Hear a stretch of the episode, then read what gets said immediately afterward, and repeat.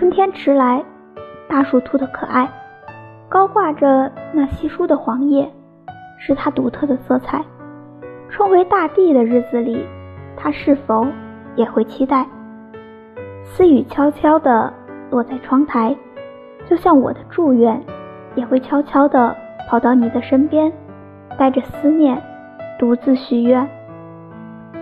春暖花开，桃红柳绿，鸟语花香，我都想与你分享，想把最幸福的味道都给你，想印下你笑的模样。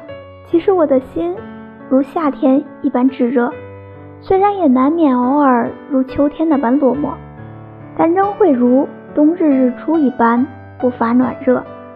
我的语言如树上稀疏的黄叶，高挂着的，不规则的，让人摸不着头脑般的独特。